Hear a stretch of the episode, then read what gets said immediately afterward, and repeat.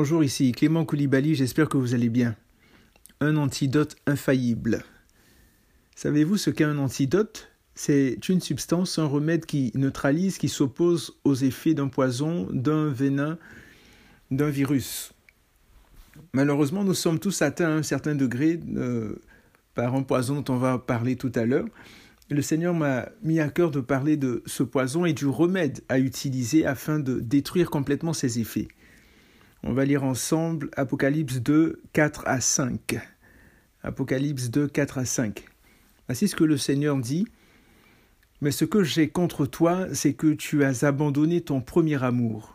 Souviens-toi donc d'où tu es tombé, repens-toi et pratique tes premières œuvres.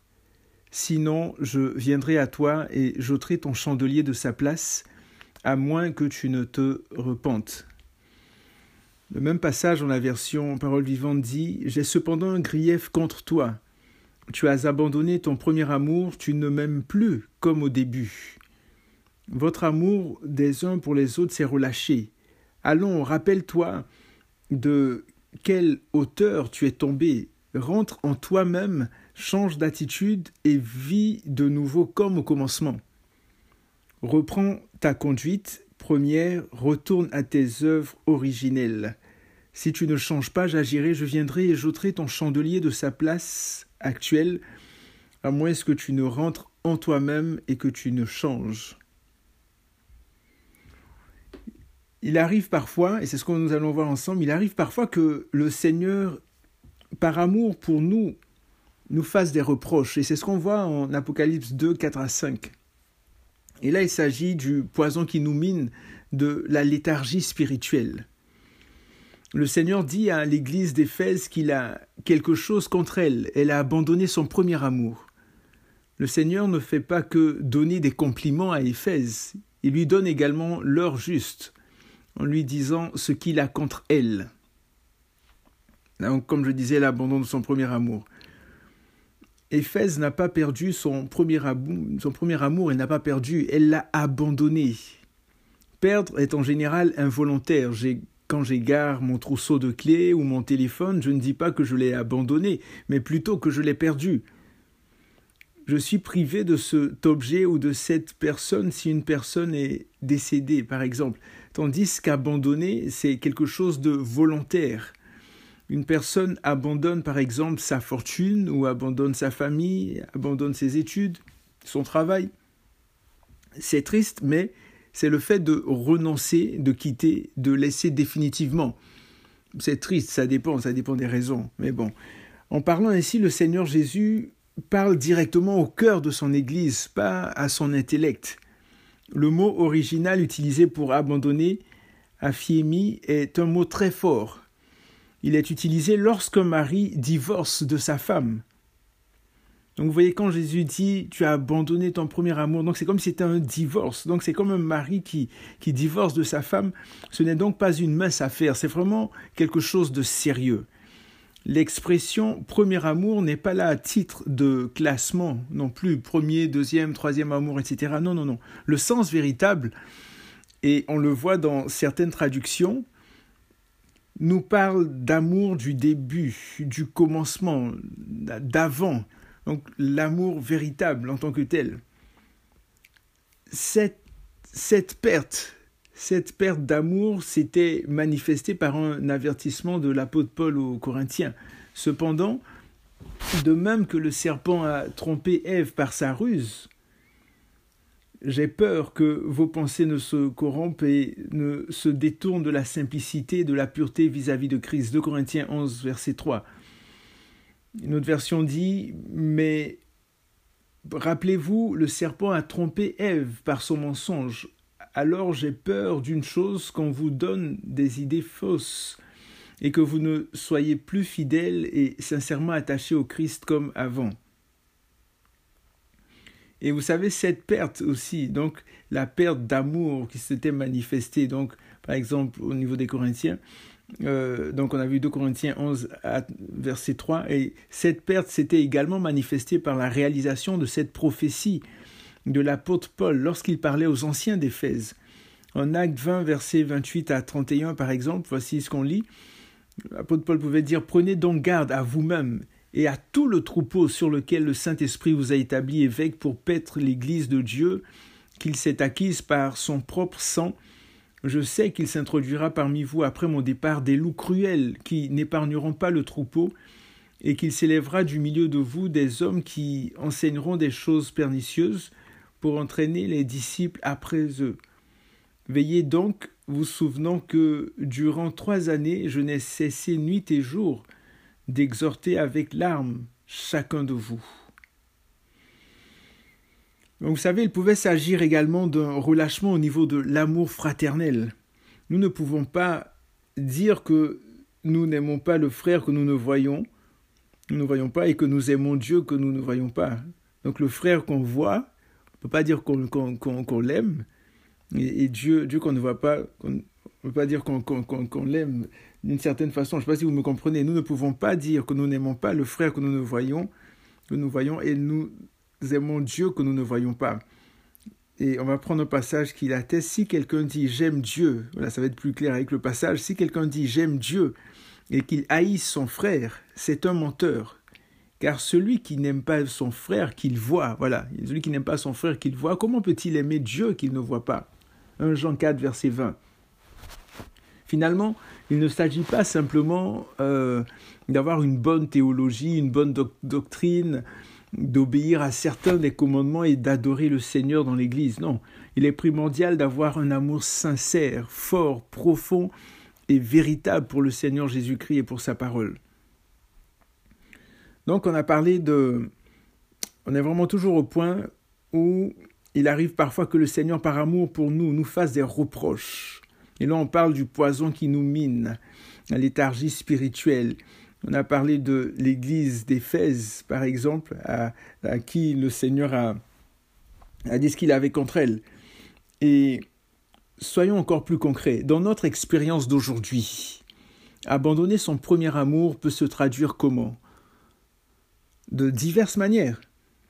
Par exemple, lire ou méditer la parole de Dieu de moins en moins peut-être une manière d'abandonner son premier amour. Avant, nous prenions plaisir à méditer la parole de Dieu, nous avions des révélations, des rémas, comme on dit, de la part du Saint-Esprit, mais ce n'est peut-être malheureusement plus le cas aujourd'hui. Comment abandonner son premier amour Passer de moins en moins de temps en prière au pied de Jésus? Nous passions peut-être des heures à prier, à louer, à adorer le Seigneur et même des nuits. Mais quand on pense à cela, on parle en utilisant le mot jadis ou le passé, etc. Une autre manière d'abandonner son premier amour, mais c'est de, c'est de jeûner très rarement. Nous prenions souvent l'initiative de prendre des temps de jeûne et de prière. Nous jeûnions même une fois par semaine ou plus. Et nous n'attendions pas que l'Église, ou l'assemblée à laquelle nous appartenons, ou le groupement, ou quoi que ce soit, ben, décrète un jeûne collectif ou quoi que ce soit. Non nous nous prenions nous-mêmes l'initiative.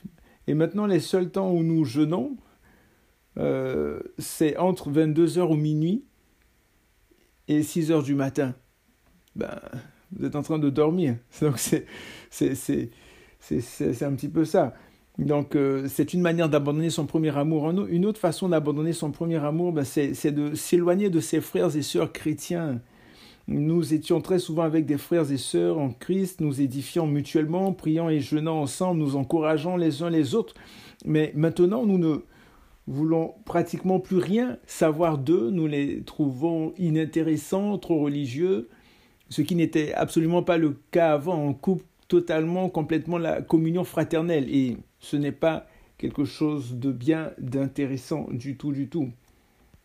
Dieu est communion, amour fraternel. C'est important de, de vivre la communion fraternelle. Dans cette communion fraternelle, nous, il y a des choses qui peuvent nous blesser, qui peuvent nous, nous, nous, nous, nous attrister, mais le Seigneur se sert de tout cela pour justement nous façonner, pour nous faire grandir, pour nous faire avancer en lui, et afin de parvenir à la stature parfaite de Christ. Une autre façon de, de, de concrètement aujourd'hui d'abandonner son premier amour. Donc on a parlé de, du fait de moins lire la parole de Dieu, moins méditer, moins passer moins de temps au pied de Jésus, jeûner rarement, euh, s'éloigner de la communion fraternelle de ses frères et sœurs.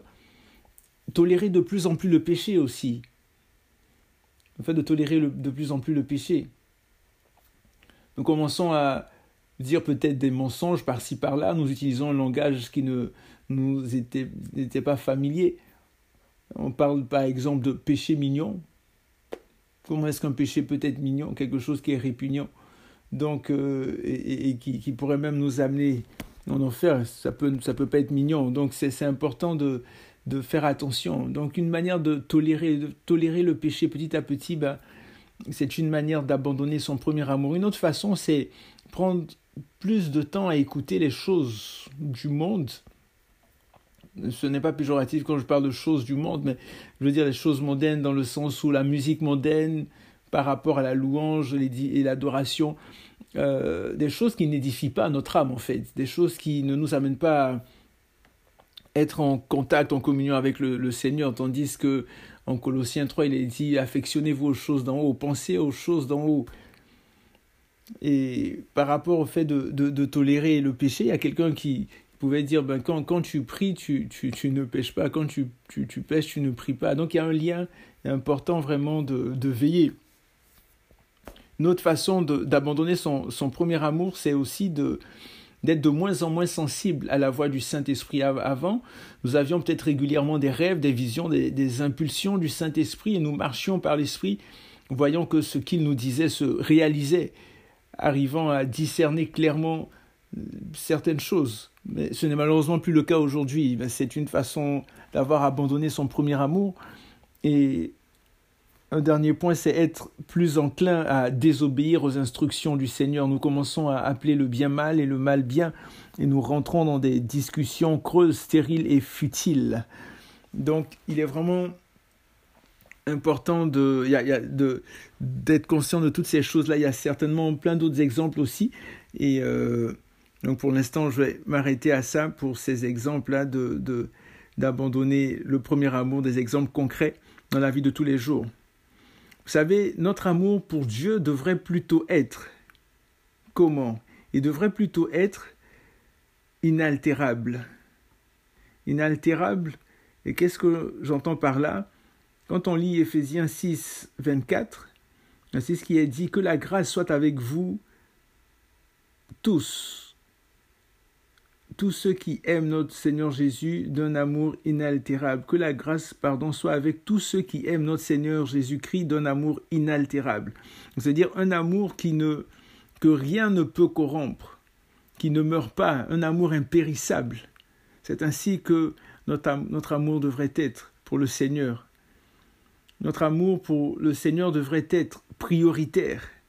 Celui qui aime son père ou sa mère plus que moi n'est pas digne de moi, et celui qui aime son fils ou sa fille plus que moi n'est pas digne de moi. Ce sont les paroles du Seigneur Jésus en Matthieu 10, verset 37.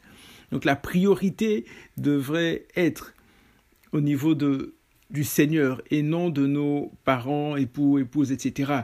Et, lorsqu'on aime le Seigneur et on le met sur le trône de notre vie, il fait de nous de meilleures personnes, des personnes qui vont aimer mieux véritablement leurs proches, leurs, épouses, leurs époux, leurs enfants, etc. Là, notre amour pour Dieu devrait être également précieux. En Jean 14, 21, il a dit Celui qui a mes commandements et qui les garde, c'est celui qui m'aime. Et celui qui m'aime sera aimé de mon Père, je l'aimerai et je me ferai connaître à lui. Donc quelque chose de, de, précieux. Donc Jean 14, 21, notre amour pour Dieu devrait être démonstratif. Jean 13, 34, 35, à ceci tous connaîtront que vous êtes mes disciples si vous avez de l'amour les uns pour les autres.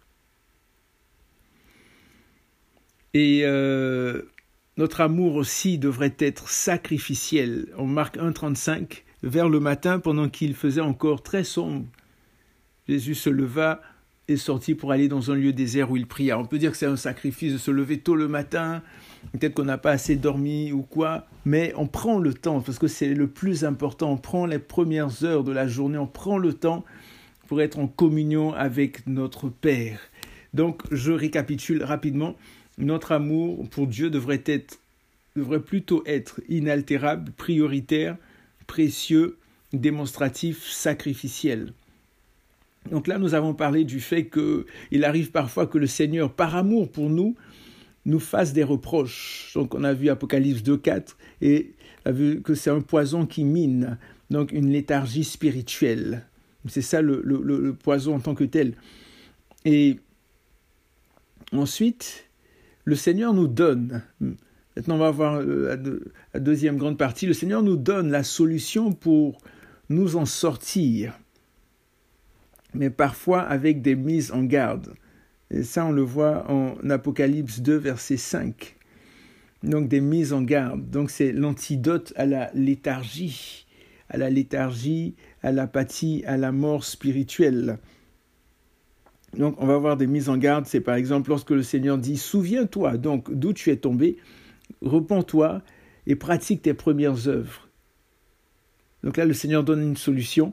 Il dit Sinon, je viendrai à toi et j'ôterai ton chandelier de sa place, à moins que tu ne te repentes. Je ne veux pas venir, je ne veux pas ôter le chandelier de sa place. Mais pour cela, pour que ça ne se passe pas, souviens-toi d'où tu es tombé, entre en toi-même, comme le fils prodigue, entre en toi-même, repens-toi. Donc la repentance, l'importance de se repentir, de reconnaître son erreur, reconnaître sa faute, reconnaître son péché et pratiquer les premières œuvres, revenir au Seigneur. Donc, ici, nous voyons que le Seigneur nous donne la solution pour nous en sortir, mais parfois avec des mises en garde. Donc, l'antidote à la léthargie, à l'apathie, à la mort spirituelle, quel est-il? Tout comme Éphèse devait se souvenir, nous devons également nous souvenir d'où nous sommes tombés. Vous savez, le Seigneur nous a donné un merveilleux cadeau dans notre cerveau qui est la mémoire, dont la puissance de calcul est de 1 zétaflop. Ça veut dire quoi? Soit 1000 milliards de milliards d'opérations par seconde. Un zétaflop. 1000 milliards de milliards d'opérations par seconde. Tandis que l'ordinateur le plus puissant aujourd'hui, donc le superordinateur K, a besoin de 40 minutes pour faire la même chose. Tandis que nous, dans notre cerveau, c'est une seule seconde pour faire 1000 milliards d'opérations. Vous vous rendez compte? Tout comme le Fils prodigue, comme j'ai dit tout à l'heure, il est important que nous fassions un examen de conscience et que nous servions, nous nous servions de notre mémoire, que nous rentrions en nous-mêmes et que nous nous rappelions où nous avons chuté.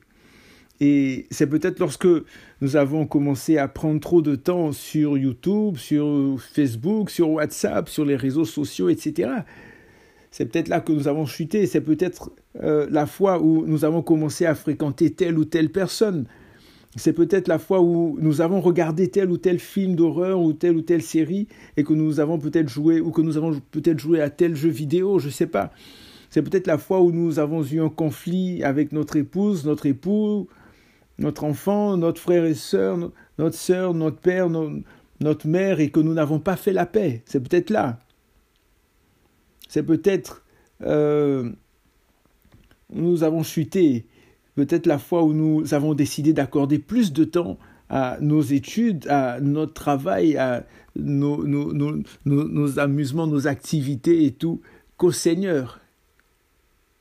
C'est peut-être la fois où nous avons décidé de nous impliquer dans tel ou tel comité, ou tel ou tel groupe, telle ou telle activité sociale, que nous avons chuté. Vous savez, tout comme Éphèse devait se repentir, nous devons également nous repentir de nos péchés. Le terme métanoéo utilisé ici pour la repentance fait allusion à un changement d'esprit, de pensée, à avoir une aversion extrême pour ses péchés passés, une aversion extrême.